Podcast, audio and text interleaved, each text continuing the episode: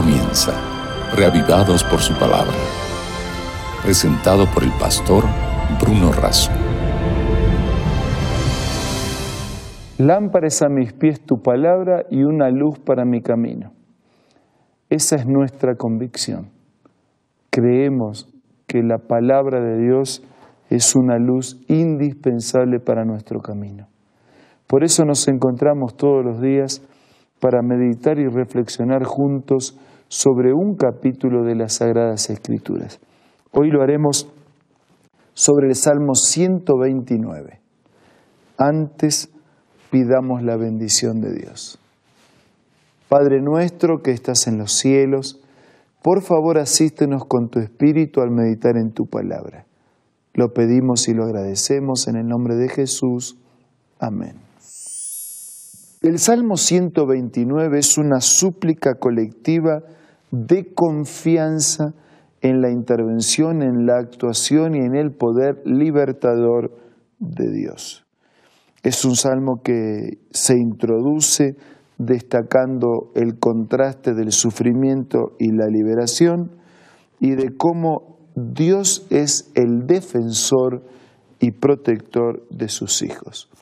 Ocho pasajes para expresar una canción, un himno colectivo de confianza en Dios. Comienza el Salmo diciendo, muchos me han angustiado desde mi juventud, puede decir ahora Israel. Muchos me han angustiado desde mi juventud, mas no prevalecieron contra mí. O sea, me angustiaron, me atacaron, hasta me doblegaron, pero no pudieron contra mí, no lograron quebrarme, destruir. Versículo 3, sobre mis espaldas araron los aradores, hicieron largos surcos. Qué manera figurada, decir. Ustedes se imaginan este, eh, espaldas con surcos de arados. Dice, estoy tan lastimado, eh, es mucho más que un golpe, mucho más que un latigazo. Son heridas profundas. Pero Jehová es justo. Versículo 4. Cortó las coyundas de los impíos, o sea, cortó las cuerdas de los aradores. serán avergonzados y vueltos atrás todos los que aborrecen a Sión. O sea, no, no hay destino feliz para los que se oponen a Dios o a sus hijos. Versículo 6. Serán como la hierba de los tejados, que se seca antes que crezca, de la cual no llenó el segador su mano, ni sus brazos el que hace gavillas. Ni dijeron los que pasaban, bendición de Jehová sea sobre vosotros. Os bendecimos en el nombre de Jehová. O sea, no, no hay fruto, es estéril.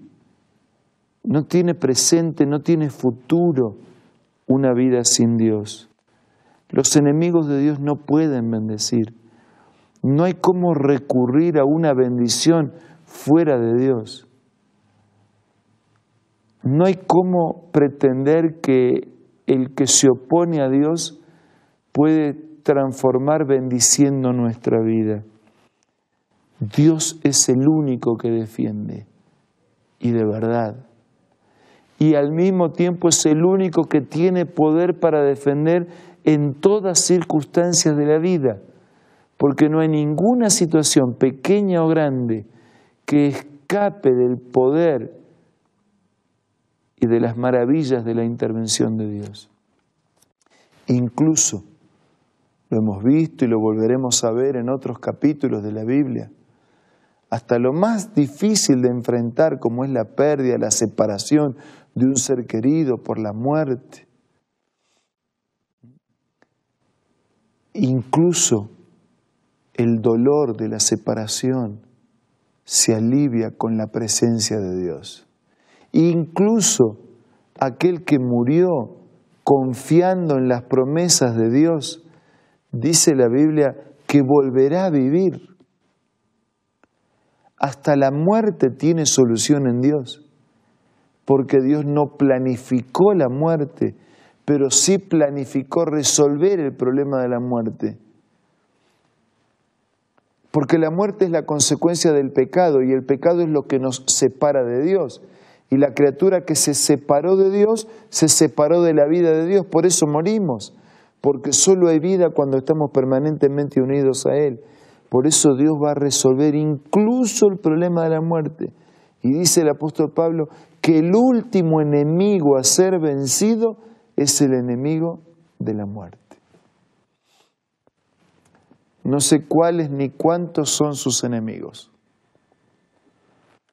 No sé cuán grandes, cuán pequeños, cuán limitados o cuán ilimitados a usted le parecen. Pero de hecho, nada más pesado, nada más difícil, nada más injusto, nada más doloroso que lo que a mí me pasa. Por eso, en este momento yo quiero animarle a que deje sus cargas, sus luchas, sus problemas, sus preguntas, su espalda llena de los surcos de un arado, por los golpes injustos, por las heridas que hemos recibido de la vida. Hay un médico que sana, hay un enfermero que asiste, hay un tratamiento que recupera hay un remedio para cada dolor y para todo dolor. Hay una compañía para cada soledad. Hay una presencia para cada situación de la vida. Hay respuesta para cada pregunta. Hay remedio para cada herida. Hay pañuelo para cada lágrima. Este salmo es una oración, una súplica colectiva de confianza en el poder libertador de un Dios que hoy apacigua mi sufrimiento, pero que pronto cuando regrese el Señor y el pecado sea cerrado para siempre, el sufrimiento también desaparecerá. Por lo tanto, yo tengo consuelo hoy mientras enfrento la dificultad y la esperanza de que un día nada, pero nada, nada, nada que guarde relación con el pecado existirá. Porque el pecado y todas, todas, todas, todas sus consecuencias serán destruidas para siempre. Amigos, depositemos nuestra vida en este momento en las poderosas y únicas manos de aquel que nos ama como nadie nos amó. Nadie tiene mayor amor que alguien que dio su vida para amar a otros. Por eso, deposite su vida, confíe en el poder, en el amor y en la gracia del Señor. Aprovechemos este momento para hablar con Dios en la oración.